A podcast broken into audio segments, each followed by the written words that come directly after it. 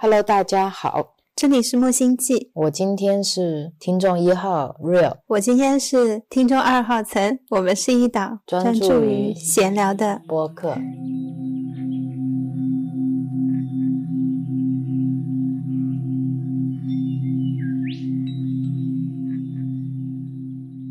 今天是二零二三年，一月十四日晚上二十一点十四分，今天星期六。对我们刚刚整理完书架，因为之前的那个木架子会晃来晃去，每次拿书的时候我都小心翼翼的，到后面都不太敢去书架上拿书了。很怕书会倒，然后书架会塌掉，晚上我们就把房东姐姐的一个比较结实的书架拿出来用了。放在了客厅，替换掉了原来的书架。然后 Real 呢就把我们的书再进行了整合跟分类。对，把我们灵性学习最近有在读的书全部都放到了这个书架上，这就变成了我们的灵性成长书架。没错，整理的时候顺便还拍了一个视频，不知道大家听这期的时候曾有没有剪好？如果剪好的话呢，就把链接附在 show notes 里面。想起今天土豆拍来拍去在 B 站的留言，说声音配上了视频。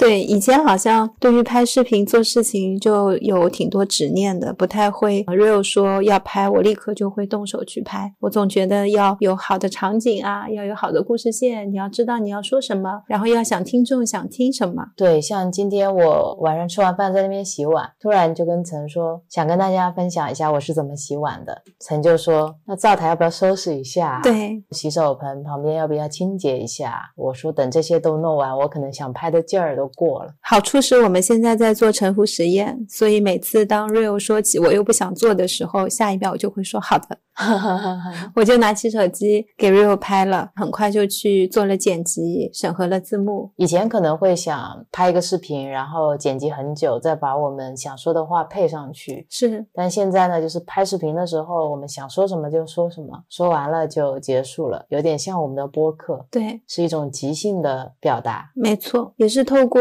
录制播客，我们这种即兴的方式，让我体验到了很多时候，像声音是一种即时想法的记录，我觉得像视频也是的。但是以前就是放不掉一些东西，很想偶像包袱，很想获得一些数据。当你被数据裹挟的时候，你就会想很多，但是你又不知道别人到底想要什么，你也不知道每个平台它推送的机制到底是什么。有时候标题党也没有很好的数据流量。如果你是以数据为驱动的话，你就会不想分享了。你不会啊？如果你以数据驱动，你不应该会疯狂分享吗？大家想听什么去收集，看了自己哪一集数据好，就多分享这集数据相关的内容。哦去看你相关分享类别下面的 UP 主有哪一些是大 V，他们的点播量最多的视频都在讲哪一些主题，他们是以什么样的方式来讲的，多去把他们整合拆解，把他们的模式组合在一起，你就可以做出爆款视频了。但我可能原来就是那种有我自己想说的东西，有我自己想拍的。对啊，我们的矛盾点就在于那些爆款视频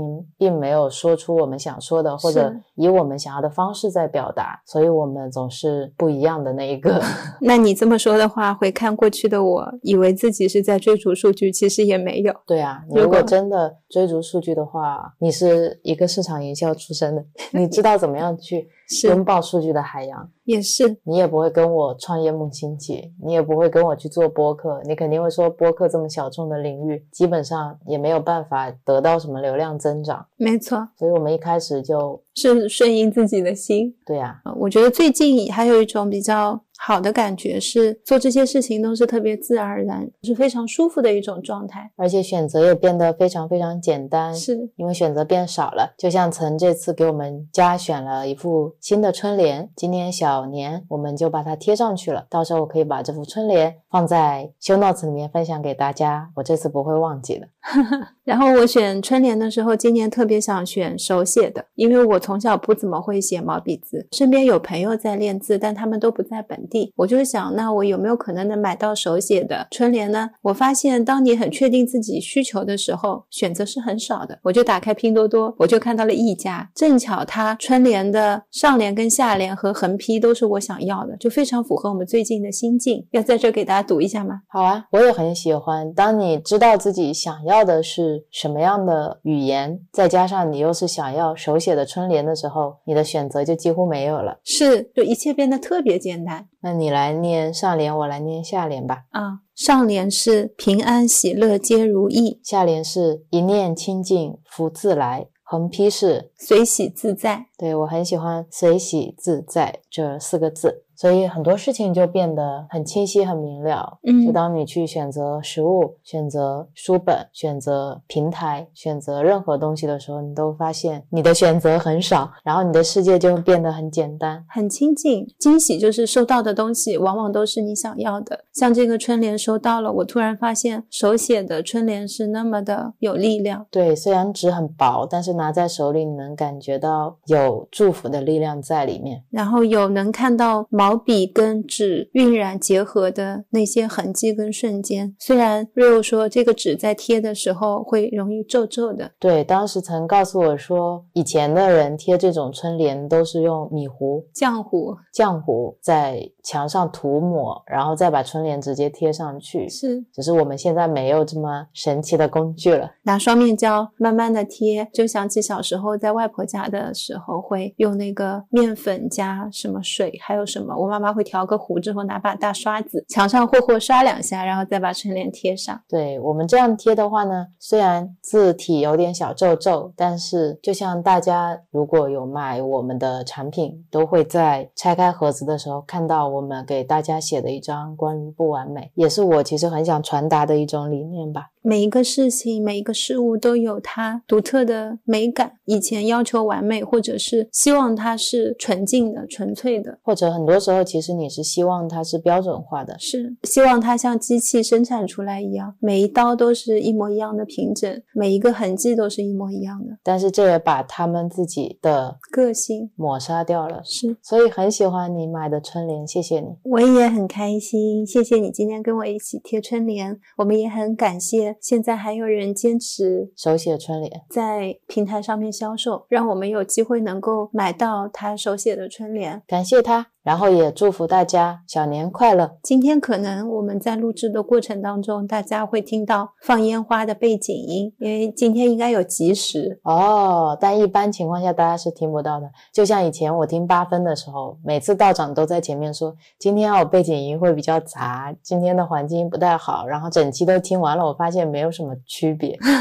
好的，那接下来我们就开始聊书了，要不然这一期要像上一期一样，聊完一整期也没开始。那我们马上开始聊书。今天分享的内容还是来自于杨定一博士的《疗愈的饮食和断食》。在这本书里面呢，提到的饮食概念比较多，基础知识也比较多。为了让大家能够更模块化的分段去学习跟吸收，嗯，我是把大家当成当时的我和 Real，所以做了一些拆解。今天会带来一小部分的内容。前面我承诺 Real，我说今天这期播客会很短，我说最好一小时以内。我说试试看吧。所以，我们今天想带来的第一个话题是饮食上瘾症。饮食上瘾症，嗯听起来像是多巴胺惹的祸。没错，是关于过度加工食品怎么样去改造我们人的行为、脑和身体的。嗯在一开始呢，书里面有说到一个实验，这个 BBC 的片子我也看过，还蛮惊讶的。大家有空也可以去看。他讲的是有一位年轻的英国医生拿自己去做了一个实验，实验的时间是三十天，他把饮食里面的百分之八十都转为过度加工食品。英国 BBC 频道呢就把他的个人实验记录公开在 YouTube 上面，所以任何人都可以看见。在实验期间，他的三餐完全是快餐、微波食品、冷冻披萨和薯片。这不跟我以前也差不多吗？第一天，他一大早就吃炸鸡，觉得又油又香又酥脆，非常满足。接下来呢，稍微有点饿，他就很快去给自己做个点心，因为都是微波快速食品，非常快。比如说，他可能会拿现成的面包啊、cheese 啊，手边有什么样的快速食材拼凑一下就吃了。没几天呢，他就发现，不管他吃进去的是什么，他都会一次性吃光。他自己觉得很有道道理，因为这些食品它本身设计就是为了让你一口一口能够把它吃掉的。所以它也就如期完成了。它本来呢就是三餐再加一点零食，结果现在这种状态下面，他吃的比以前多，但是却一直很饿，一直会想要渴望食物，而且也很难停下来不吃。虽然这些加工食品包装一般还会写上健康、低脂这样的字样，但他就这样吃了一个星期之后，开始便秘、失眠和头痛。一个月的实验期结束之后，他的体重增，他的体重增，他重了六点五公斤，其中三公斤是体脂，BMI 高出了二，进入了超重的范围。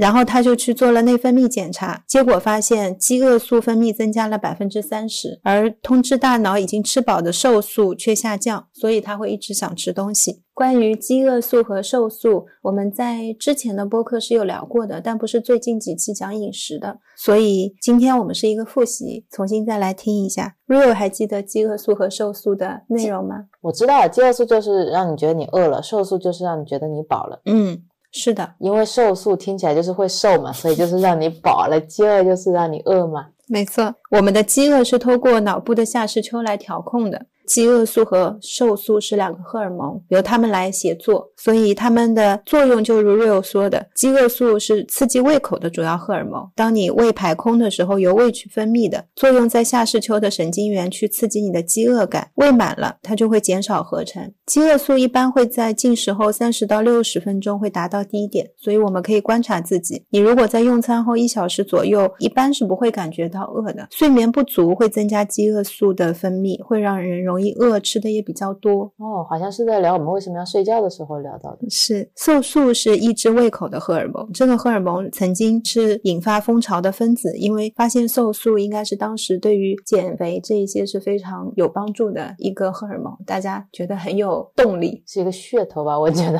对身体你有越多的脂肪细胞，就会生成越多的瘦素，大脑收到瘦素的讯号会让人胃口马上降下来，身体就会想活动，会想把你的能量代谢。掉。如果睡眠不足，除了前面提到的会让饥饿素上升，还会让体内的瘦素浓度下降，代谢会变差，让人一直觉得饿，而且容易暴饮暴食。胰岛素过高，它也会阻断大脑对瘦素的接收，就会对瘦素产生阻抗。这个是瘦素和饥饿素的内容，我们重新复习了一下。我们再讲回刚才那个做实验的英国医生，他另外还专门给自己做了 MRI 扫描，来对比脑部的变化。从扫描的影像来看，他因为吃吃过度加工的食品，不光光改变了内分泌，还改造了他的大脑。脑部受多巴胺调控的奖励系统已经建立起全新的神经连接。无论是从内分泌还是脑部，过度加工食品已经全面改造他的身心，让他重复同样的行为来得到满足感跟快感。这就是一种上瘾。你讲这个的时候，我想起我之前在另一本书里面看到的，我可以分享吗？可以啊。之前应该有跟大家聊起过的一本书，叫《盐糖纸食品巨头是如何》。操纵我们的，嗯，在这本书里面呢，我从工业品的食品厂商他们的设计角度去补充一下。当时书里面讲到有一个研究者叫做莫斯科维茨，他就致力于找到每一个成分最完美的剂量，从而能够让消费者迷恋上这个产品。他当时其实是非常科学的在设计的，他会去思考，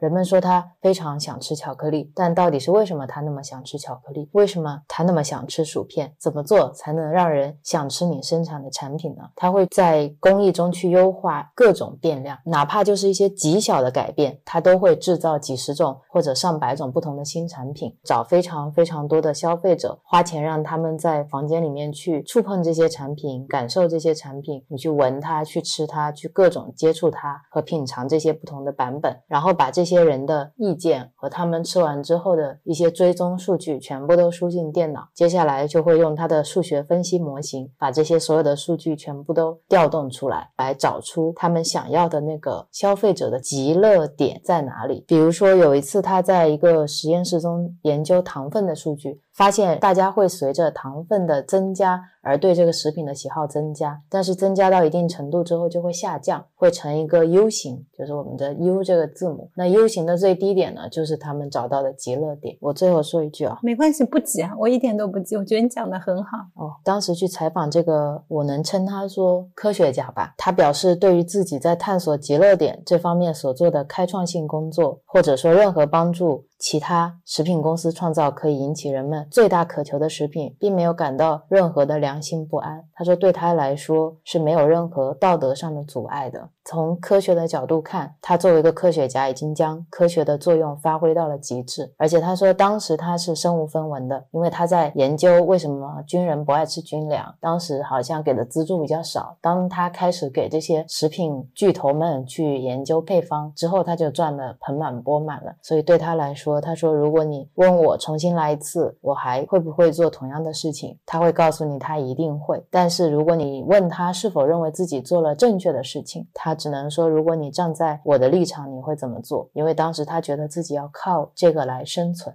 我当时看到这一段的时候，也是觉得里面有非常多值得进一步去探讨的问题，但是今天就不在这个播客里面展开了。我只是觉得，从一个科学研究者的角度去思考这个上瘾性的话，好像又回到了之前聊的工具本身是不是造恶是这个话题。我刚才在听的时候，我觉得我们就像是那些小白鼠。其实我今天这么热爱吃这款产品，它不一定是由我的主观感受所决定的。其实刚才听了 Real 分享那个实验，我感受很复杂。其实就跟现在很多互联网产品经理在致力于设计一款 App。让你的停留时间更长，就像字节他们在做的事情是一样的。还有拼多多，如何让你能够进入这个 app 就不知道该怎么出去，和你吃到这款产品以后你就不知道该怎么停下来是一样的。只是一个是从精神上去设计你的用户体验，一个是从你的味蕾上、味觉上去设计，其实都是一种感官的刺激。一个在夺取你的注意力，一个在夺取你的身体，好像是人类自己在瓜分自己。是啊，然后事情的双面性。如果今天在设计食品的这个科学家，他能够致力于怎么样把一些既健康的食物，现在大家没有能力把它做的非常的美味，或者有很多健康的食物，它的储存可能会有一些受限，怎么样去突破这一些？我觉得这也是一件很好的事情，也有人在做。当然，就是像 App 也是这样的。如果今天是一个冥想的 App，像之前 Cindy 跟 Real 分享的那个冥想 App 一样，就是大家想要在冥想 App 上。上面更多的去停留，那些也会引发出好的正向的一些结果。是的，其实事情或手段本身并没有问题。对，事情本身没有问题。就像 Google 当时说自己是不作恶嘛，嗯，他觉得科技这个工具本身没有问题，更重要的是你怎么去用它。是是，你刚才说到企业怎么去做更优质的产品的时候，我又想到那本书里面，包括我们之前也有聊到那些科技的食品巨头，其实他们内心的那种无奈。是，他们通过各种实验数据发现已经回不去了。如果你从这些加工食品中把盐去掉、糖去掉或者脂肪去掉，那么其实他们就什么都不剩了。对，消费者可能不会再买你的产品，因为前面的口味是你们一起共同驯化的，就会去买别的厂家，然后那个厂家会变成巨头，你会落寞。对啊，消费者如果说吃到一个产品没有这些加工调味剂，可能只有苦味、金属味、涩味，没有人会想要吃。这样子的产品嘛，是，而且像这些巨头，他们还能产生一些非常有意思的带动效应，像可口可乐或者其他的产品，他们已经有名到你没有办法分辨，人们对汽水和点心的口味偏好带动了它的供应量，还是它的供应量反过来带动了人们对产品的偏好。嗯，而且像这些巨头公司，像可口可乐的配方，它不改，因为它已经套牢了我们的不仅仅是你的味觉，还有我刚才说的这种思维惯性，就像热搜永远。会有更多的人去看热搜，它可能没有营养这一条，但是看的人越多，评论的人就会越多，其他看到的人就会越多，所以总是会把这些长尾的、可能更有机的一些食品也好、信息也好，全部都埋没掉。对，因为资源就那些，很容易被占用掉。是啊，但特别好的是，我现在看到了非常多的人都会。主动的去寻找一些更小众的、更有机的、更健康和友好的产品去使用，是就像我们这些小的手作品牌，也会遇到这么多的人，他们愿意尝试我们的产品。是，我觉得这也是我们自己创业以来感受到的希望吧。其实我们的身份是双重的，一部分是消费者，一部分我们又是创业者，或者说是产品的生产者。对于我来说，我觉得很幸运的是，我们在做产品的时候，我不需要拉扯自己，我知道我是问心无愧的。然后同样的，如果我站在他们的角度，那些科学家，他们其实内心是知道什么东西是健康的，什么东西是不健康的。可能就像刚才别人在采访那个科学家的时候，问他：“你觉得你做的是正确的事吗？”他没有办法直接回答这个问题。对，但是我觉得有意思的是，他的回答说：“如果再让我重新选择一次，我还是会选择做这一部分。”其实表达的是他内心的恐惧，对他的无奈。我觉得他害怕贫穷，是是，他害怕自己没有这么多的收入。但我也很想知道，这么多的收入，他用来做些什么呢？是他用来实现了他人生什么样的价值呢？嗯，当他问越来越多这样的问题了之后，就会发现有些东西并不是用金钱能够去衡量的。嗯，如果他现在也在灵修的话，我觉得他看待这些问题的角度确实会有不一样。所以很多时候真的就是知见的观念一转，所有的东西都能转。然后你以前做的那些事情也不会认为它是一种恶事，但是你会知道自己现在有能力能做更多的事。对我也很理解他，但是我还是更希望能看到有更多的像食品行业的研究员或者从业者或者产品经理，大家能够更多的去真的把慈悲和爱放到产品里面去，是，而不是用所谓的用户体验来绑架用户。对啊，当我们这样去对待小白鼠的时候，这些也会一样到我们身上。哈，想起了曾以前说的，反正最终我们都是要吃塑料的，干脆直接吃塑料好了。当时我说，我们扔了这么多的塑料垃圾给到海洋，然后鱼又去吃了塑料，鸟也吃了塑料，动物也去吃塑料，然后我们又吃了它们，我们也在吃塑料。那与其这样，我们直接吃塑料好了。对啊，对于食物链最顶端的我们来说，其实所有的东西都是我们最终在消化的。是啊，其实只要你想一下，你今天扔给这个地球什么东西，有哪些东西是它没有办法代谢跟消化掉的，之后就会在我们的身体里面找到它们。然后我们人类需要有更长的时间去净化自己，让自己可以去分解这一些微塑料。是啊，这是一个现在的现实，也是很多人正在关注跟关心的东西，也是我们暂时没有办法解决的问题。除非真的有一天我们可以靠我们的意识生活。除非有一天我们所有人的知见跟观念都会一样哦，你的这个比我这个难，还不如 啊，等到有一天科技发展出来，我们已经可以去更换肉身，可能还比大家全部都扭转知见来得快。我是不是太悲观了？嗯，有一点。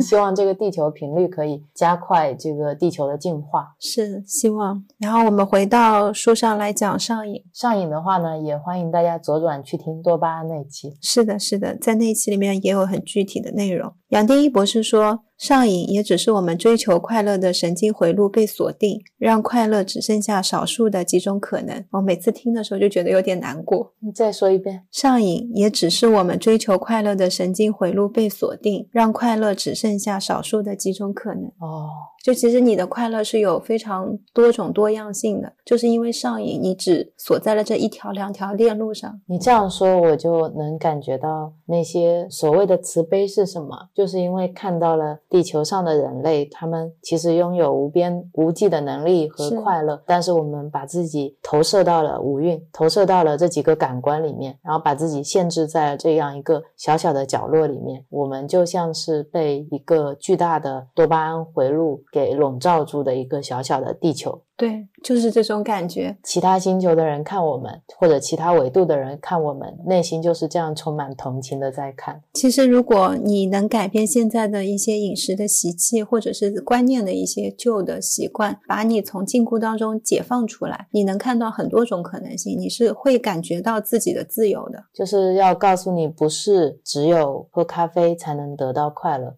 不是你今天一定要吃这个面包，你才能感受到快乐。是，当你停下。来的时候，你发现哦，原来可以吃其他更多的东西。我可以吃番茄，可以吃西红柿，好像是一个东西。我可以吃番茄，可以吃青菜，可以吃芋头，我可以有无限可能。但是我把自己现在局限在了这杯咖啡和这个面包上。嗯，从前面我分享的那个实验跟 Real 分享的那个事实，你也知道，你的这种上瘾是共同努力的结果，不仅仅是你，还有食品制造商，还有那些科学家，你们两个人一起配合。让今天这个上瘾链路变得无比的坚固、坚强，坚强到很多观念都没有办法从这个缝隙里面穿进去。对，因为有一个庞大的利益集团。和一个非常完整完善的供应链，已经是牵一发动全身了。是，所以我们好像被一个结好的蜘蛛网粘在上面，动弹不得。没错啊，因为像商家，他为了去容易储存商品和处理，所以食品在加工的时候，它会彻底破坏天然食物的结构。比如说像小麦，它要把外壳的麸皮、胚芽去掉，留下胚乳，再把胚乳磨出来的粉，要按照蛋白质的含量进行分类，才会得到。到制作不同面食的各级面粉，这也就是我们经常买的低筋面粉、中筋面粉、高筋面粉、全麦粉、面包粉，各种各样的粉，名字特别多。而这种精致加工的程序，就等于说，其实食物还没有被我们吃，但是机器已经帮我们提前做完了很多的消化工作，机器已经吃掉了。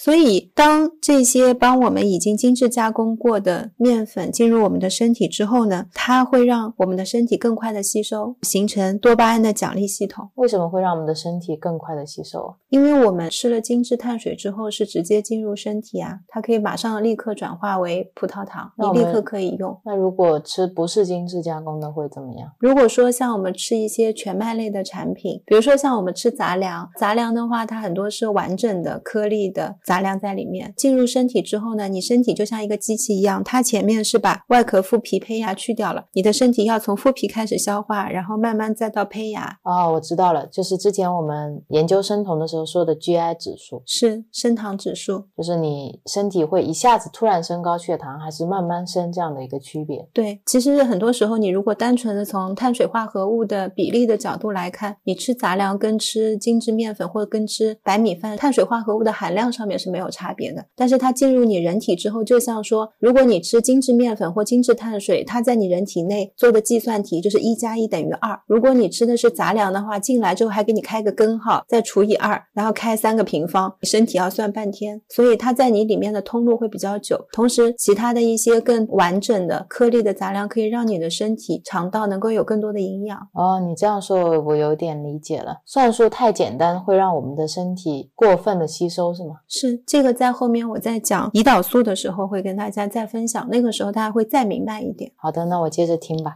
嗯，然后在这个过程当中呢，还有一个糖是作用特别强烈的，因为天然的糖在莓果跟蔬菜里面，它最多只占百分之一到百分之二。就你有一些水果啊，你吃起来是甜的，但它糖的占比是低的，因为还有细胞壁，还有果汁，还有水，还有很多纤维。对，然后对于甜味的敏感跟快乐呢，它是我们的一种生存机制。其实，是在比较早的时候，像我们是通过味觉去辨别什么东西我们是能吃的。然后像以前的话，水果它又不是一个一年四季到处都能摘到的。像比较原始人类的时候，我们是后来才开始栽种的。所以大家吃到有甜味的水果，你就会多吃一些，然后身体就会把这个糖分储存起来。因为你可能今天吃到了，明天就没机会吃了，好好放起来，你以后要用的。万一饿了没得吃了，你就拿出来消耗一下。但是像现在呢，我们又有了精制糖，精制糖又是一种高浓浓缩的糖。所以在现在饮食里面的糖，它浓缩了百千万倍，你的多巴胺一遇到这样的奖励机制是非常非常兴奋的，而且也是非常没有办法去脱离的，也是天然食物根本达不到的。你想，我今天要吃到十克的白砂糖的量，我可能今天要吃好多水果，我才能达到那个甜度。我觉得你刚才说的很像一个吸食毒品的过程，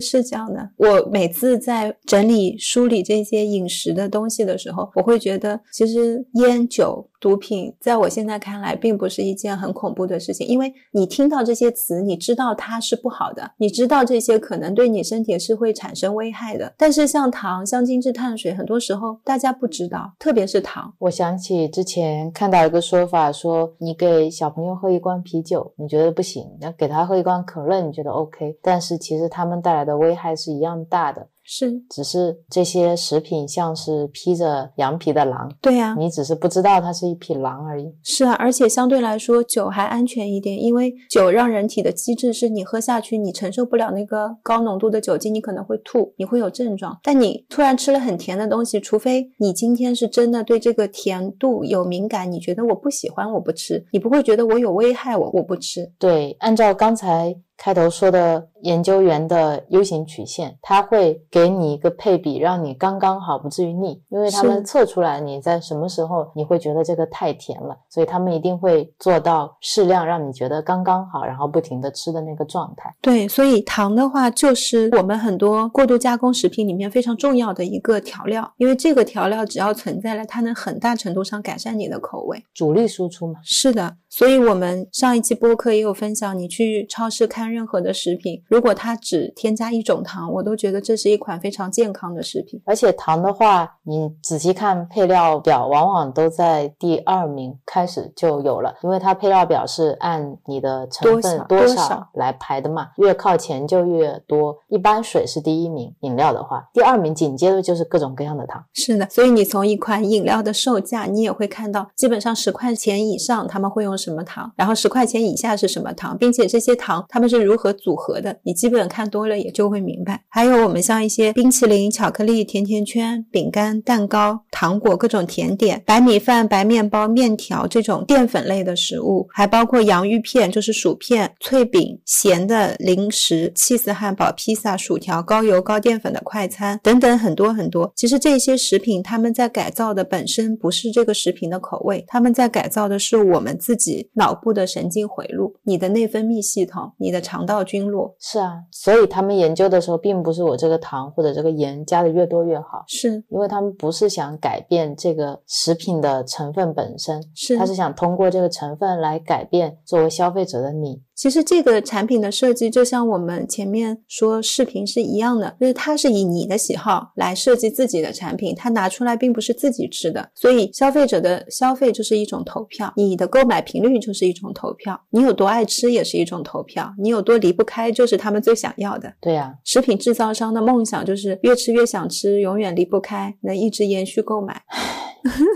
我又想说，跟现在的手机 app 是一样的，是他希望你一个视频接着一个视频的刷，希望你一个页面接着一个页面的逛。但是我又想，如果你把这种上瘾性放到你看书，你去听一些灵性成长的音频，你去看杨宁老师的视频，你如果能在这些方面去上瘾的话，我觉得上瘾有时候也是一件好事。是啊，对我来说冲击非常大的，在这些事情里面是这些东西对于孩子的影响，因为有很多大人、很多家长、父辈，他们极尽可能的把最好的东西给自己的孩子，但他们真的不知道他们给了孩子什么。他们不知道什么样的东西是好的，很多时候是别人说是好的就是好的，是贵的就是好的，进口的就是好的。是啊，然后你不会想到说最最普通的一些食物，那孩子要吃你就让他吃好了，你就会发现他很小的时候内分泌系统跟肠道菌落已经很混乱了，免疫系统也会有受影响，所以现在有很多的小朋友很小就会有过敏症。他们自己内心也不知道自己喜欢吃什么，是也是他的菌落和多巴胺在替他去做选择的。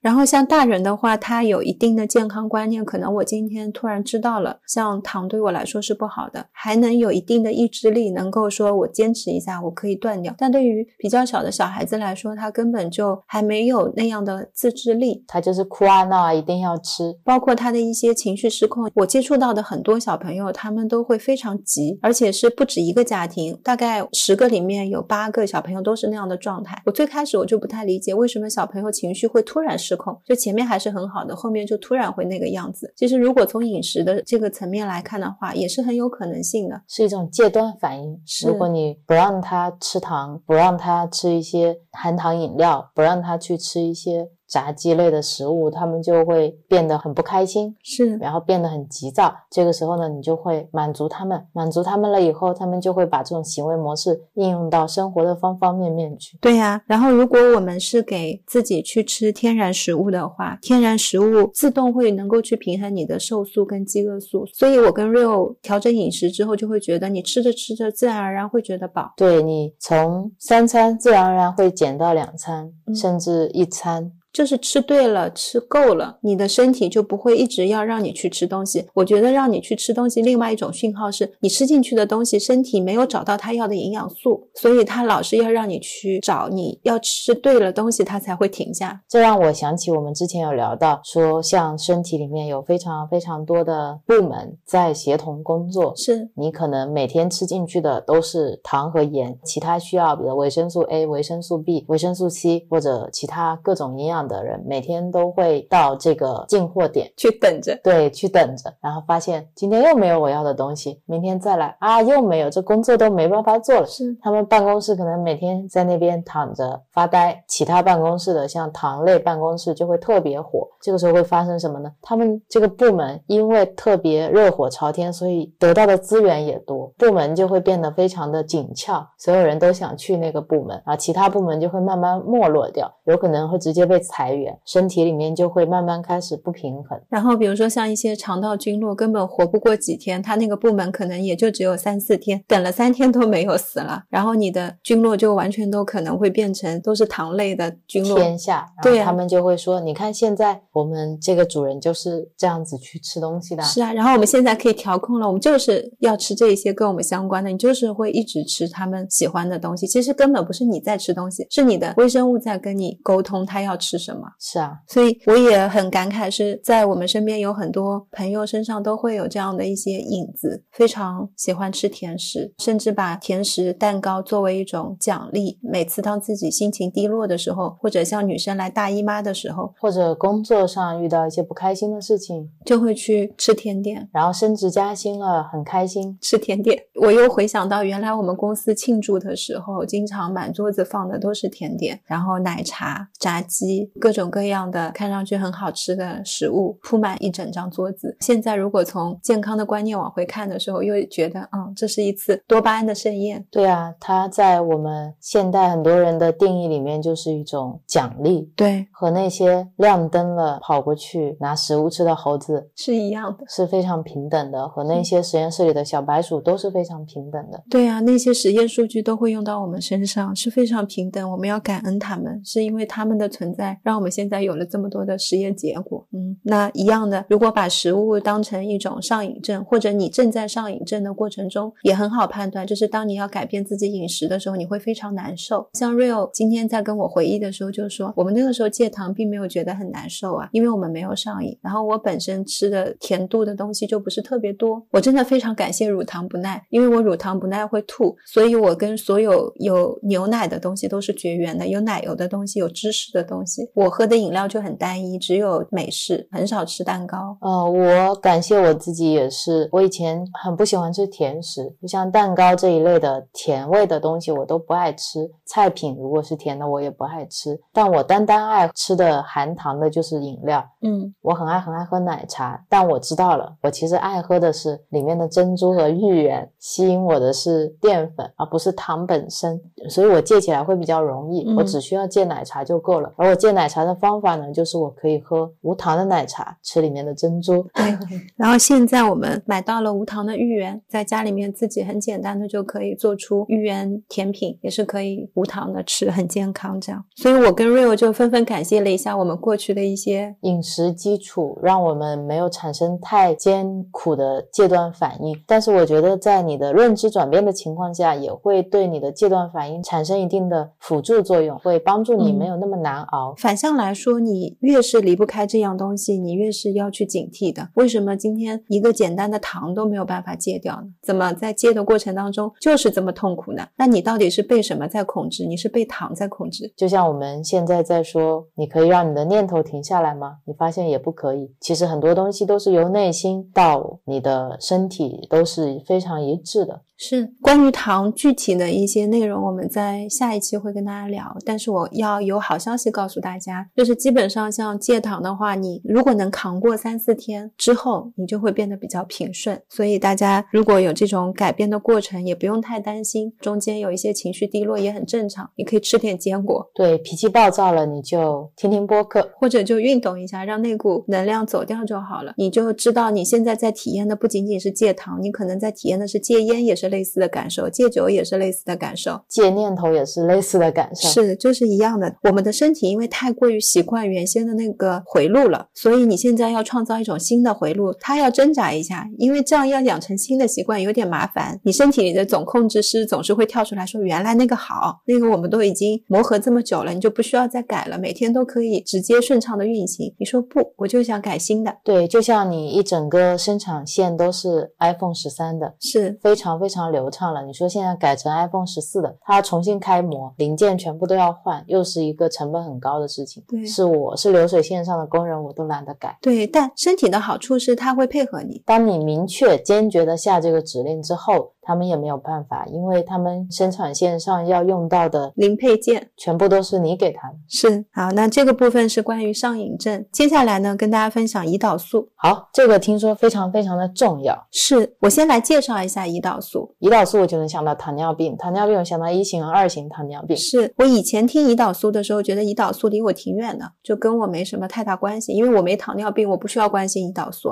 身边的家人有糖尿病的就只有一位，然后我也大概知道他的症状，我当时就觉得这是一个罕见疾病。一直到开始看健康类的、饮食类的书，我才知道糖尿病是现在的一种流行病，才知道胰岛素对于我们来说有多重要。嗯，不仅仅说是跟疾病相关，其实高血压跟一些炎症体系，包括现在的阿尔兹海默症等等等等，很多都跟胰岛素有关。所以其实你控制好胰岛素也是可以让你能够获得健康的一种方式。今天就再带大家来了解一下，胰岛素呢是由胰腺当中的胰岛产生的，胰腺是我们的一个器官。谢谢你的解释。我看到了 Real 的眼神。然后胰腺具体位置是位于胃后方的一个器官，你知道胃在哪里？不知道，大家不知道的可以百度一下。胰岛素让人比较熟悉的作用就是参与调节血糖平衡。当人食用升糖食物以后呢，胰腺就会释放胰岛素，胰岛素会打开细胞的门，让葡萄糖进入大脑、心脏、肌肉这些地方的细胞和脂肪组织，会让血糖降低。然后它会把这些营养送到不同的细胞去用或者去储存。降血糖是一个顺带的，因为它把糖都送走了嘛，那你肯定血糖就降下来了。我这么理解，当你吃糖进去之后，胰岛素就相当于是流水线上安装糖的那个工人，然后他负责把糖全部都接收掉，再分配给其他人。是的，胰岛素最厉害的是它范围非常广，它可以有能力去开你身体当中的各种细胞、各种器官，它有那个万用钥匙，就像一个超级大管家。你今天管的是全球的所有的房子，你都有门能去开。哦，像一般的激素，它一般就影响一个器官或几个器官。就如果这个失衡的话，你最多影响一个肝，最多影响一个肾。然后它是你一影响，它可以从头到脚全部都影响。啊，一般的管家可能我只能管个上海片区或者浙江片区，它是是全国通用的。是啊，而且都有钥匙，人家见了它就会开门，这就是它的一个非常大的作用。胰岛素的作用会因为你目标组织器官不同，它就会有差别。就比如说，胰岛素作用到肝细胞的的时候，它会促进肝细胞去合成脂肪或其他的一些物质；如果作用于肌肉细胞的时候呢，会促成它合成蛋白质。从头到脚，从内到外，胰岛素它会调节每一处细胞的能量代谢，改变其大小，影响激素产生，决定细胞的生死。也就是说，它不是盲目的去送给你，它在送给你的同时，它会看你这个细胞里面多不多。举一个例子，假如说我肝脏的其中一个细胞，我里面已经存储了四个糖原子了，然后我就只能存四个糖，它就知道肝脏细胞的这些细胞里面已经满了，我现在不能再给他们送了，不然的话他们会爆掉。所以我现在要往其他地方送的同时，我要去阻隔一下，说我现在不要接受那么多糖了，因为我的细胞已经没有办法送了，送来送去，等会儿细胞会出问题。所以它是在这个中间是做内外调控的作用，同时它还是推动身体转换营养跟能量的核心荷尔蒙。刚才说它会让肝脏把多余的糖分转成肝糖跟脂肪，如果糖多了，它就会作为脂肪细胞存起来用。此外，它还会帮助细胞去取得氨基酸、合成蛋白质、阻断蛋白质、肝糖和脂肪的分解。它就是让营养进入细胞，帮助建立身体组织，把多余的营养转成肝糖和脂肪存起来这么一个作用。然后接下来跟大家再讲一型糖尿病跟二型糖尿病。好的，一型糖尿病呢是缺乏胰岛素。缺乏胰岛素的意思就是，我今天想要回家，没有钥匙开门。因为开钥匙的管家不在。是的，如果说没有胰岛素这把钥匙，营养就进不去细胞。一型糖尿病的患者他会很消瘦，血糖很高，因为糖都在外面。哦，等到他们拿到钥匙，就通常会给他们注射胰岛素。打了胰岛素之后，细胞的门就开了。身体里面多余的糖分就可以送到细胞里面去了。是，但是他们就要不停的注射胰岛素。是因为他们没有这个东西，这是一型糖尿病。二型糖尿病的患者呢，他的问题不是缺少胰岛素这把钥匙，大多数患者的胰岛素分泌是正常的，甚至是有点偏高的。但是身体它最需要养分的肌肉细胞这些都不再对胰岛素起反应了，就好像是细胞从里面把大门给反锁起来，就你拿着钥匙也开不了门，进入不了细胞大门的糖分它越来越多，它就会堆积在你的血液里，血糖就会上升。这种对于胰岛素不反应的情况就是胰岛素阻抗。我感觉它像是一种被过度刺激以后有一点麻木的状态。是是。当我们身体里面糖分很多的时候，如果连最需要能量的肌肉细胞它都不会去理胰岛素的讯号，它不会让糖进来的。这种细胞层面的局部胰岛素阻抗是一种保护细胞的机制，它会让细胞内的运作不再被更多的营养给轰炸。我懂了，就是你刚才说的一个细胞，它本来就只能存储四份糖，那它继续再收的话，可能就收不下了。正常情况下，胰岛素看到你收不下了，它就不会给你了。但如果胰岛素也没办法，它也太多，它没地方放了，它就只能再给你了。这时候就会产生一种互相的抵抗，就是我这里放不下了，真的放不下了。他说我这里货也太多了，我也没地方放，我也不想给你的，就会导致双方起了争执。胰岛素硬要给细胞，就把门反锁了。是这样。我们再从细胞层面了解一下，细胞它要进行能量转换，是在细胞内的粒线体进行的。粒线体呢，就像一个发电厂，它会把细胞取得的燃料，比如说带热量的营养素、糖和脂肪，会转化成能量来使用。它会让细胞去发挥各种功能。如果细胞得到了糖，就会把糖送进粒线体，利用这个发电厂的生产线，不断去产生一种叫 ATP 的东西。ATP 呢，是细胞最基本的能量分子，它就像细胞帝国发行的。货币它是可以用来推动各种不同生化反应的，让你的身体能够更顺畅的去运作。如果细胞里面的糖太多了，你发电厂的负荷已经超负荷运作了，它的生产线会反过来去制造自由基，制造出来的自由基本身就是一种讯号，这个讯号会让细胞合成更多的粒线体，去加开更多生产线来处理过多的糖。另外一方面，它会去改变细胞膜上胰岛素受体的状态。就是由他出去说，我现在不行了，产线开很多了。自由基听起来像是流浪汉。大家住不下了嘛？有些人开始没房子住，出来了，他就变成了流浪汉了。嗯，告诉大家这个城市治安已经不行了，大家自己管好自己。所以，反正我们刚才这样讲下来，胰岛素阻抗最重要的作用本身就是在细胞层面保护细胞的一个机制，让你内部运作正常，不至于身体被轰炸掉。它的一个最日常的，我们最接近的一种感觉，就是在讲饱和脂肪也是类似的作用。就像我们身体有很大量的饱和脂肪出现的时候。就会产生局部的胰岛素阻抗，降低脑部饥饿感，让我们不会吃太多。其实这是一种好的状态，因为你瘦素跟饥饿素是达到平衡的。比如说啊，像我们如果今天吃稀奶油烤马铃薯，它是一种饱和脂肪加上淀粉的，它你一吃你就会觉得腻，然后吃一会儿就会停下来，吃的量会比平时更少。但是如果你去吃炸薯条，它是不饱和的植物油加淀粉，你就会吃很多，停不下来，还会沾番茄酱。然后像刚才说的，嗯，炸薯条的那个例子，说用不饱和的油脂去做的时候，是因为不饱和油脂它不会很快去启动这个胰岛素的一个保护机制，所以脂肪细胞会继续把血液的养分带进细胞，让细胞撑得更胖，吃得更多。哦，哎，那我有个想法，嗯，如果你在吃炸薯条的时候，你一边吃一边跟自己说，我很快就饱了，给自己吃进一个食物加一个念头，可以，念头是不是也会起作用？我觉得你这个想法是对的，就是一边吃的时候一边告诉自己，我也没那么饿，我大概吃个三四条，我可能就饱了。我明天就买一份薯条，让瑞欧试一下。今天这样说就是为了能够让陈带我去吃薯条。好的，带你去吃薯条。然后我们身体里的糖和脂肪再多到一个地步。脂肪细胞的容量就会达到临界点，就是临界点是它不可能能撑得更大了。这个时候，脂肪细胞它就不会再接收血液过来的三酸甘油脂，还会反过来把脂肪酸稀释到血液。这些没有地方可以去的脂肪酸就会沉积成内脏的脂肪，内脏脂肪会分泌促进发炎的细胞激素，来扰乱胰岛素对肌肉和肝脏的作用。再往前前一步呢，就是全身性的胰岛素阻抗和慢性发炎。简单来说，像胰岛素阻抗反映的就是体内营养长期过剩，我们吃太多了，吃太饱了。一个人如果随时都在吃糖、淀粉类的食物，胰岛素是肯定会高的。但是你的身体会有一个临界值，也就是我们的脂肪细胞如果撑饱到一定程度，它就不会再去接受胰岛素的讯息，然后你的体重会上升，因为到处都会存脂肪，会转变成代谢症候群，高血压、高血糖、高血脂。嗯，想象你的整个血液都是流淌着油。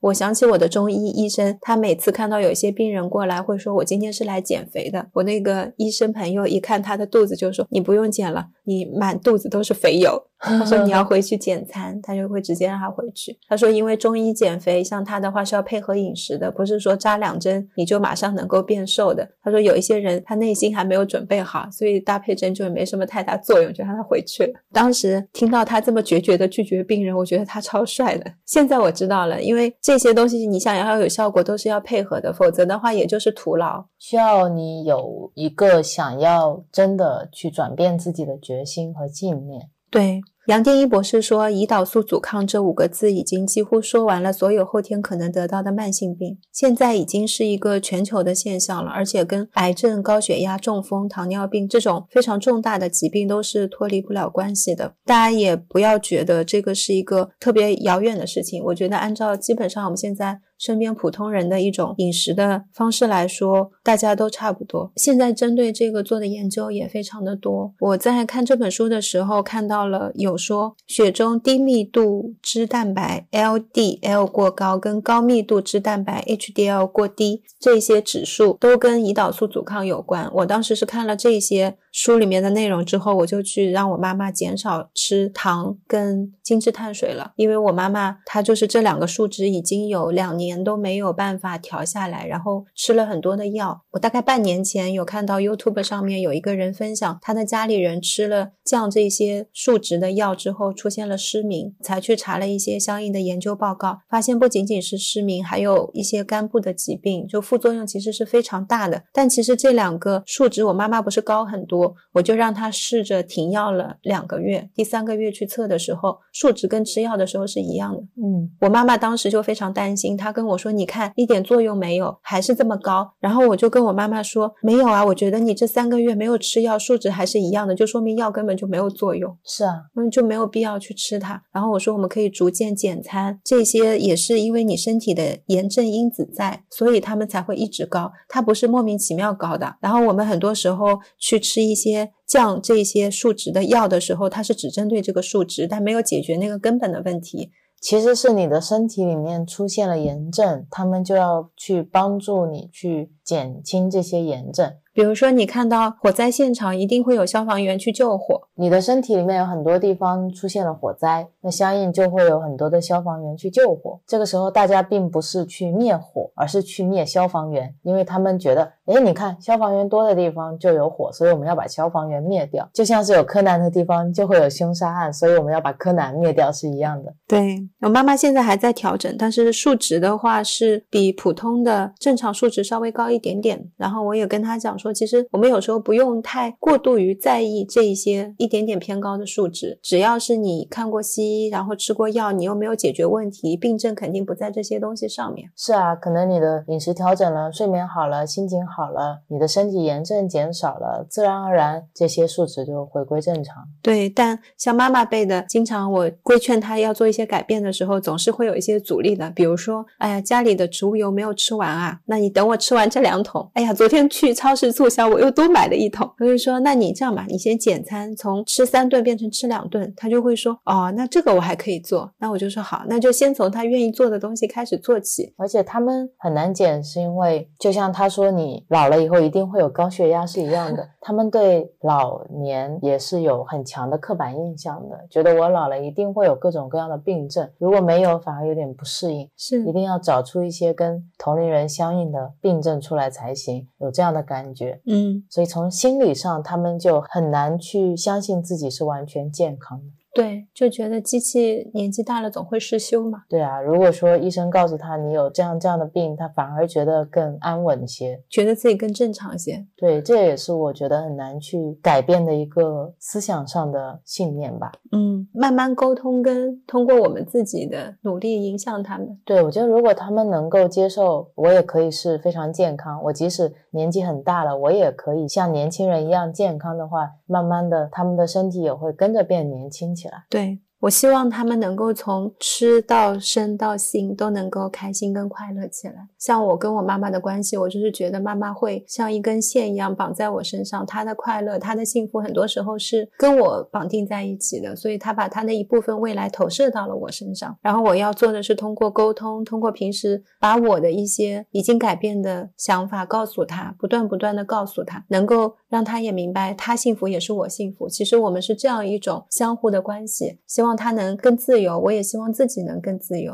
嗯，好，总结一下吧。就前面讲的是关于胰岛素阻抗，呃，理解胰岛素阻抗的话，让大家能知道一个比较重要的观念，就不是吃很多餐是好的事情。我们能接纳减餐这个观念也来自于这里。让自己的肠道也可以休息嘛。之前在聊肠子的小心思的时候，就是你一吃东西，它就要打扫，它也很辛苦，你让它也要有时间去休养。是，另外的话，你每次吃东西的时候，你都想到你的胰岛素都会要额外的多分泌，然后你自然会戒掉零食。不仅仅是说正餐，你把你吃东西的次数一天减到两次，或者说两次正餐加一次下午吃点水果，因为水果跟正餐会分开吃。对，最好是把这些都浓缩到八小时里面。是十六加八好的点是在于身体有十六个小时可以去慢慢的消化，并且让你的身体有可能回归到一个平衡的状态。对。然后现在又马上到过年了，其实过年我觉得身不由己。有身不由己的地方，但同时你的选择也会比较宽广，因为过年的菜一般都会比较丰富。那你在吃饭的时候就可以优先去吃蔬菜嘛，你先用蔬菜让自己激发一下你的瘦素。呵呵呵呵今天先把蔬菜吃了，吃了之后我去吃肉，最后再开始吃点饭，那你自然而然会感觉饱的。吃的顺序也很重要。嗯，就是聪明的吃，不是说我今天过年了，我一坐到那儿，我说我是绝对不会碰这些精致碳水的，我也不吃糖，甜的东西根本不要拿给我吃，那你爸爸妈妈就要翻脸了。嗯，开开心心的吃，我觉得是最重要的。嗯，然后心怀感恩的吃。是如果爸爸妈妈真的很心疼，觉得这些食物浪费了，就很可惜。是，你过年回家就这几天啊，你把自己撑住了就撑住了嘛。嗯，最重要还是一家人。开开心心，快快乐乐。对呀、然后一边吃的时候，一边可以跟爸爸妈妈再讲一些健康的观念，但你吃的很快乐。对你告诉爸爸妈妈你现在的饮食是怎么样调整的，然后你得到了怎么样的改善，因为你的改善是他们一眼就看出来的，他们很关心你的状态、你的生活、你的健康、你的气血。所以当我跟我妈妈说我现在的身心状况的时候，他们也会好奇，哎，你是怎么吃的？对对，我们经常会跟爸爸妈妈分享我们做菜的照片，做的时候又是色香味俱全，尤其照片拍起来颜色搭配，他们都会觉得很诱人，就会自然而然问你，你你这个是用什么炒的？怎么炒的这么好看？对啊，然后我跟他们说我现在都不吃饭，他们一开始会觉得人不能不吃饭，你不吃饭的话怎么工作？但是等到我们上一次回家的时候，我们就身体力行的让他们知道不吃饭原来也是 OK 的，对对，然后爸爸妈妈也跟我们一起不吃饭，就会发现有些东西，并没有说改变起来那么那么难。对对对，并不是不可撼动的。是的，是的，我一直是坚信健康的食物是有方式可以做的好吃的，全素的食物你自己一定是有能力把它做好吃的。嗯，改变不是一件很痛苦的事情。对，是一件自然而然顺心而做的事情。如果改变起来很痛苦，那一定是有别的更快乐的改变的方式的。对对，我们今天最后一个部分来聊肠道。其实肠道的内容不是特别多，因为大家如果想非常详细的去了解肠道这个器官的话，可以去听《肠子的小心思》那期播客，我们有很详细的整理在里面。今天也只是把其中一点内容摘出来，通过杨定一博士带我们再来了解一下肠道在饮食中的比较重要的作用。如果我们把自己的肠道摊开来，把每一个褶皱和绒毛都摊平，这些肠道的上皮细胞可以覆盖一整座网球场。所以，我们肠道是人体非常大的器官，透过肠道的上皮组织接受通过肠道的营养，会得到食物带来的各种信息，而且会阻绝外物的入侵。它就像一层被卷在身体内侧的皮肤。肠道会透过各种弯折和括约肌的帮助，在身体内，它相当于是开了一个半开放半封闭的空间。这个半开放半封闭的空间构成了身体一个很特殊的内环境。在这个内环境里面呢，有上万亿的微生物群，而住在 Real 身体里的微生物群跟我的微生物群是不一样的。这个就是我们自己的独特签名，也是很重要的一部分，决定了我们对饮食的反应，决定了我们喜欢吃什么，不喜欢吃什么，甚至决定了我们能不能活得更健康快乐。所以除了呃人脸识别、指纹识别，还有一个微生道菌群识别。是，其实现在很多朋友肠道一有问题，脸部跟身体的皮肤会发痒、过敏、起疹子。还会得忧郁症呢。对，还会跟情绪相关。肠道健康，它也是饮食跟生活习惯调整是抗发炎非常重要的关键。因为我们的消化道，它大部分是在肠道里面进行吸收的，所以在这个吸收的过程当中，还会不断的跟我们的身体进行通讯。所以说，肠子是我们的第二大脑嘛。对，也是我们非常需要去注意的。因为你住了这么多微生物，你要知道这些微生物它喜欢吃什么，在吃什么食物的时候，可能是哪部分微生物特别。迷恋，特别迷恋的时候，它就是你身体里面的常住民嘛，所以你要跟他们好好沟通，好好相处。其实一样，如果你更多肠道里面的微生物都是充满爱和光的，那你的整个人也是会比较亲近的。是我们在真元一那一期里面有聊到过，其实我们的肠道是为吃素设计的，它并不像食肉动物那么短，所以我们是很长的。大部分的营养是在这个过程当中不断的被再次吸收，再次吸收，再次分解，然后很多消化不了的肉类也是在这里腐烂和产生毒素的。对，接下来会跟大家分享一个关于肠道有个叫肠漏症，上一次也有聊过。对，但肠漏症呢，它重要的值得反复被提及。是肠漏症指的是肠道有缝隙，也就是肠道本身的通透性有了变化。肠道它只会吸收小分子的营养，如果你的通透性改变之后呢，本来应该保持在体外的大分子。它也进入了血液循环系统，这些大分子会引发免疫系统的过度反应，就是全身性的发炎，甚至进一步它会导致自体免疫性的疾病。发炎和自体免疫的问题就是现在非常常见的问题。比如说，我们有一个身边的朋友，他可能会突然突发性的大面积的皮肤过敏，或者是突然出现了荨麻疹。其实这些你如果从饮食的方面也是值得考虑的地方，身体不会莫名其妙突然产生大过敏。嗯，但很多时候我们是针对过敏在。处理过敏。对我也是有荨麻疹体质的人，但是我的发病很奇怪，只在冬天发作。我是对温度非常的敏感，如果极冷的情况下面，我会四肢完全都出荨麻疹，但是如果温度回升了，我可能就会好。然后这样的情况，我在过去每年的冬天都会发生。我们饮食调整之后，我这两年是没有再发过的。哦，我刚想说，如果你还有，我要通过中医的理论来治疗你。我没有再发过了，而且我的身体的一些非常容易皮肤过敏的情况也已经好了。原来我脸是有换季过敏的，现在也完全没有了。所以打个广告，不管你现在是有什么样的慢性病、什么样的过敏情况、皮肤情况，或者你有一些比较严重的情绪问题，你都可以先放下。然后去调整你的饮食，去少食少餐，减少你的糖的摄入，对，减少你的精致碳水的摄入，然后你可以让自己变得开心一点。有可能的话，你可以去学习一些灵性或者佛法，慢慢慢慢的那些问题自然而然就会消解掉，你根本不用去解决这些问题。是，听起来是不是很美好呢？嗯。刚才 Rio 说到了情绪，那杨定一博士在书中也提到，过度强烈或者持续过久的压力，它就会造成全身性的伤害，其中包括影响肠道的完整性，也就是可能会引发肠漏症，导致全身性的发炎。这个情况在健康状况不太好的人，或者是老化的人身上特别常见。当我们的肠道受到破坏的时候，同时一般都会伴随你的菌落失衡的情况，就是你在肠道里面的益菌会减少，病原菌会增加。反过来也是一样的，如果你的肠道菌相失衡了，一般也有肠漏症的问题。嗯，肠漏症跟你的肠胃疾病、肥胖、糖尿病、脂肪肝、心脏病、自体免疫疾病、心理失调、老化都脱不了关系。一个肠道是很重要的。现在有一些专家，他们在研究的是一些神经退化疾病跟肠道的关系，像阿尔兹海默症啊、帕金森和思觉失调症患者的脑的组织里面就发现了有肠道细菌的踪影。这一开始在在科学界是觉得非常不可能的，因为脑部是有血脑屏障保护的，微生物应该是进不去的。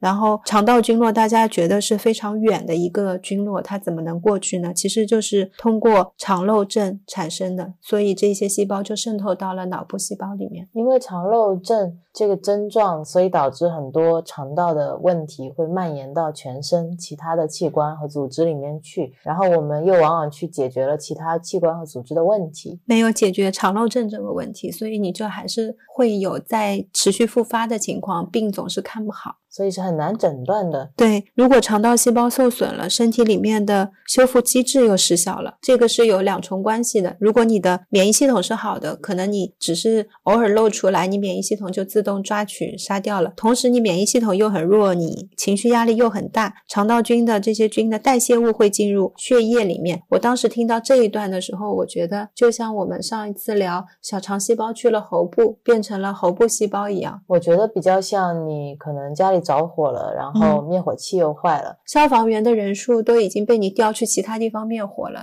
今天这场火他救不了，对，完全失控，然后这个火就会越烧越旺，就可以从你家一直烧遍全国。因为火势太大了，过来扑灭的人就没有一下子能扑灭，它就又会长。对，场面一度失控。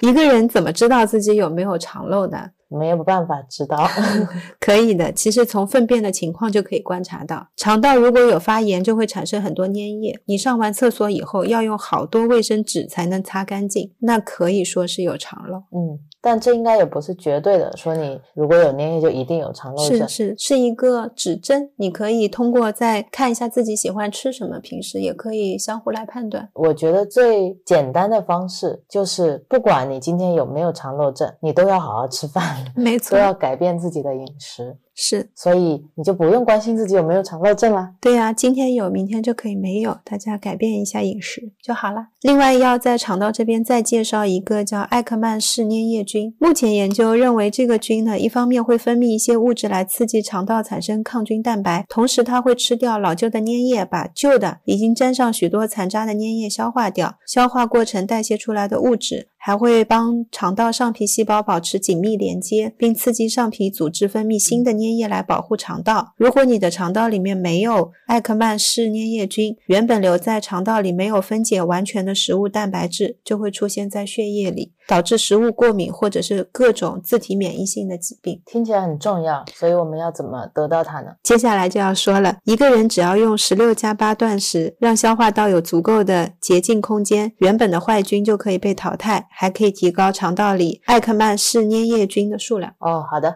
很简单吧？然后另外呢，在肠道里面的坏菌，它是依赖葡萄糖和果糖这类简单的糖来作为来源的，就是他们喜欢做简单的算术题，是对肠道友善的微生物。喜欢用膳食纤维和抗性淀粉这类复杂的碳水化合物。什么是抗性淀粉呢？不知道。抗性淀粉就是像我们土豆啊，或者是红薯，还有像芋头这一类淀粉含量很高的蔬菜，它们煮熟之后变冷，形成的就是抗性淀粉。所以这一些淀粉类的食物，我们可以冷着吃。哦，所以土豆沙拉就很好。是，等它变成抗性淀粉之后，你进入到身体，就是我们前面说的，身体在做复杂的计算题，升糖指数也没有。很高，也可以慢慢消化。同时，你还提供了很多膳食纤维。好的，知道了。也就是说呢，我们光是不吃精制糖，多吃蔬菜，就这么简单的一种生活调整，你就是在帮肠道留下好菌，剔除坏菌，让肠道会恢复健康。这么一来。这么一来呢，肠道就能够养好了。那最后呢，跟大家再来分享一下，怎么样去养好你的肠道。总结了几点。第一点呢，肠道喜欢吃植物纤维，在书里面有提到过一个叫育菌素。育菌素就是培养这些益生菌所需要的营养素，反正就是肠道喜欢吃的食物，包括了蔬菜的膳食纤维啊、抗性淀粉、多糖、寡糖、多酚类植化素，这些都是肠道喜欢的。绝大多数的植物，比如说啊，像大蒜、洋葱、韭菜、芦笋。海菜，海菜我没有吃过，海菜都含有这些成分。其实肠道最开心的就是你吃一大盘蔬菜，再加一点蛋白质跟脂肪。这里说的肠道是指一个健康状况好一点的肠道，是这样的饮食是膳食纤维非常丰富的，对你肠道微生物的组成影响是特别大的。膳食纤维的作用呢，是它会被住在结肠里的微生物给分解，在发酵的过程当中会产生短链脂肪酸，把结肠的酸碱度降低，留下能在偏酸环境里存活的微生物，会抑制坏菌的生长。我 get 到关键词，会抑制坏菌的增长。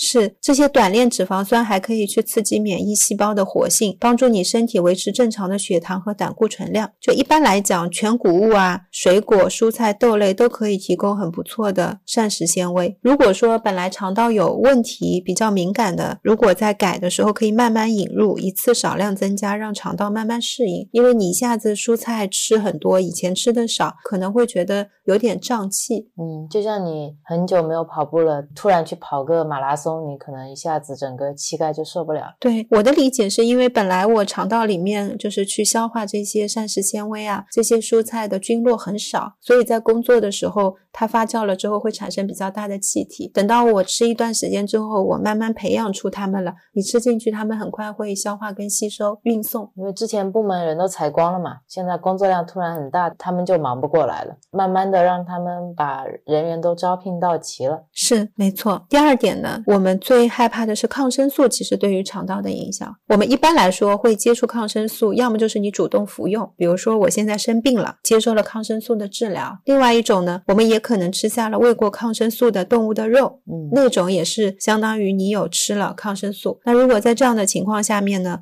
就是我们前面刚才说到的，多吃蔬菜啊，多吃膳食纤维的东西，戒糖这些，你要重新再做，就是你要有意识的知道吃了抗生素之后要重养肠道菌落。因为吃了抗生素，就相当于整个公司全裁员了呀。嗯，你现在要重新招募，相当于你吃什么，你就在招募什么样类型的员工。今天你想要招编辑部，你就吃编辑部喜欢的东西。所以你如果吃完抗生素，然后去猛吃炸鸡的话，你很快炸鸡部门就成立了呀。没错，然后你以后就会更想吃炸鸡，就变成了一个炸鸡肠道。对，就变成了一个炸鸡肠道，因为它有话语权。是，如果你吃进去的是蔬菜部门和水果部门，那蔬菜部门和水果部门就有更多的话语权，你接下来就更有可能吃更多的蔬菜和水果。所以，如果你真的服用了抗生素，那也是一个很好的机会去调整你肠道内的菌落。但是，非常不建议你主动服用抗生素，因为这对你的肠道来说还是一次比较大的清理。对，还是蛮耗微生物群落的。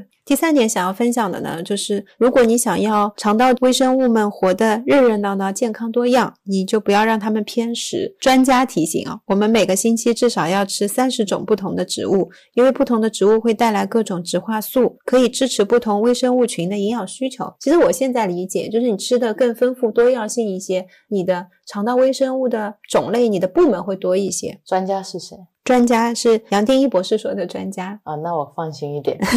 然后三十种植物，我本来觉得。好像还挺难做的，但是你如果把各种蔬菜、各种胶啊什么都算上去，应该也是挺容易达到。因为一周嘛，一周是七天，嗯，每天吃两顿是十四顿，十四顿的话，每一顿吃两种蔬菜，就是二十八种蔬菜。嗯，要不重样的太难了。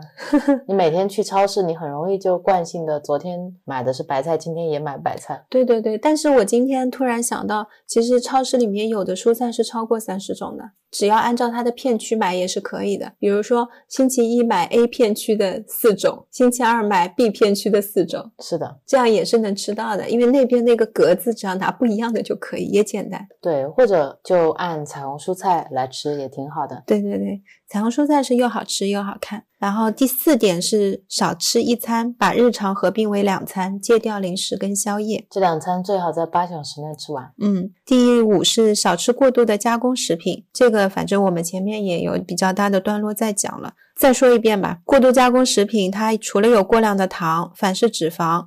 会让你的代谢有压力，同时以单糖为主，缺乏膳食纤维，添加人工甜味剂和乳化剂，会对你的肠道微生物组产生不好的影响。最后一个是吃发酵的食物，是可以帮助养好肠道的，比如说像臭豆腐、酸白菜，还有纳豆、味增、泡菜、酸菜、酸奶和优酪乳，还有印尼的天贝，还包括说康普茶，都是可以加入饮食，让肠道快乐的。我特别说一下，酸奶和优酪乳可以选择无糖的或者自己。己做。嗯，这一些我们上一期有聊到，因为这些食物里面含有活性酶，嗯，丰富的活性酶，它可以减轻你肠道消化的负担，让你的器官也有时间能够去帮你做其他的修复和生长的工作，而不必要全部都过来帮你去消化。嗯然后我听下来呢，我有一种很奇怪的感觉，就刚才你讲到怎么养肠道的一二三四怎么吃，跟上一期我们真元一里面你跟大家聊我们最近是怎么吃的，好像重叠度很高，以至于我刚才错乱了，以为我们又聊回上一期了。是这一期不同的是，希望带出来让大家能够再进一步的了解一下为什么要这么做。因为上一期只是讲了一个结论，大部分情况下我们就是说我们现在是这么做的，稍微聊了一下。如果大家能够从肠道健康的角度去理解啊、为什么要这么吃，为什么要多吃膳食纤维，这个会对大家的执行更有帮助。我懂了，上一期是告诉大家怎么吃，这一期告诉大家为什么我们那么么吃。对，如果你理解了什么是胰岛素阻抗，你自然而然会明白精致碳水对于你胰岛素的影响，然后你也会明白你一天为什么要减餐，为什么吃两顿比吃三顿、吃四顿更好，然后为什么像我们以前在有压力的时候，你去吃甜食，你做了这样的一个饮食的行为之后，对你身体会产生什么样的影响？我突然明白你这一期为什么是这么安排的了。嗯，你展开说说。第一点聊的是上瘾症嘛，第二点聊的是胰岛素阻抗，第三点聊的是肠道的健康。我本来觉得这三点之间没有什么特别的联系，但是聊完之后我知道，其实你的整体摘的这些果子是为了告诉大家我们为什么那么吃，以及为什么你们也要这么吃。是这一次只讲了上瘾症、胰岛素阻抗跟肠道，那这是因为在书里面他会提到的器官是这两个，然后讲到了一些比较主要的概念，我先引出来了。如果大家能够理解这上面的一些概念跟重要性，那接下来就会遇到下一步的问题。就像我们一开始学习饮食的时候，糖怎么分啊？精致碳水化合物到底有哪些呢？面粉是不是啊？所有的面粉都是吗？米饭是不是啊？蛋白质是什么？脂肪是什么？那鸡蛋到底是蛋白质还是脂肪？就这些是后面到执行层面会有的问题，我们再会展开后面讲。对，我觉得在这里我说两点吧。第一点呢，就是上一期我整理了真元一里面的饮食指南金字塔。如果你对这些想要马上去执行的话，你可以在公众号里面回真元一或者饮食金字塔，就会有我整理的图片，或者你也可以直接去看真元一这本书。这是第一点。第二点呢，对于一个非常懒惰的我来说，就像我前面一直反复在说的，搞不清楚这些东西其实也没有关系。你真的不知道什么面粉是什么面粉，什么糖是什么糖都没关系，你就尽量的做到少吃少吃精加工的食物就好了。然后你简餐多吃蔬果，其实就是这么几个简单的组合组合。简单的说就是简餐，然后你吃饭的话就先从蔬菜开始吃，如果吃主食你就放到最后吃，每一口都怀着感恩的心去吃。然后尽量在八小时内把这两餐都吃掉。嗯，给自己的身体有足够多的时间去消化、休息和帮助你去实现你身体的一个平衡。可以把零食尝试换成坚果。如果说一开始减餐不太适应的时候，你可以补充一些坚果的脂肪，然后会建议大家不要去买外面有果糖的那种，我们买的是烤制的，不是油炸的。无盐的坚果，就是吃坚果的本味。然后我跟 Rio 吃的是混合类的坚果。还有一个我们很喜欢吃的零食就是玉米片，对对对，也跟大家分享一下。最近好像有网红在分享，不是特别好买，但是我们可以在这里跟大家分享，吃起来很好吃。对，可以没接广告的分享一下。可以啊，这个玉米片我们最开始吃到是去 Z 的家里面，然后一吃之后就爱上了。原产地是柬埔寨。全程不是用油炸的方式来进行制作的，它的口味很多，但我跟 Real 最喜欢吃的是海盐味跟甜咸味，里面是含含糖的。然后它的配料表很干净，像海盐味的话，里面只有玉米、葵花籽油和食用盐。是口味吃起来也非常非常的酥脆好吃。我还买过美国版本的，发现美国版本的做出来会更焦脆一点，但是那个只有小包装的，是当时美国直运过来的。现在我们吃的是更大包一点的，一般开一包会吃个两三三天、三四天。这也是我们最近很喜欢跟朋友去分享的一款零食，但我们是把它跟正餐放在一起吃的，就它会作为我们主食部分。我们还吃过它其他的每一种味道，但整体下来，我们最喜欢吃的是这两个。我们在夏天的时候会配上自己的自制无糖酸奶，用酸奶做蘸酱吃也可以。然后大家如果是吃沙拉的话，我觉得自己做无糖酸奶作为沙拉蘸酱也很好吃。是的，以后我们家吃的一些东西都会跟大家分享，比如说怎么做酸奶，这个 real 就很在行。一些简单的食物，可以跟大家一起分享。让曾给大家分享一下他经常做的一些健康美味的小食或者快手菜。嗯，那今天的播客就到这里了，又超过了一个小时。我就知道会是这样。谢谢 real 今天陪我录播客，谢谢你们的收听，感谢大家，祝大家小年夜快乐，拜拜，再见。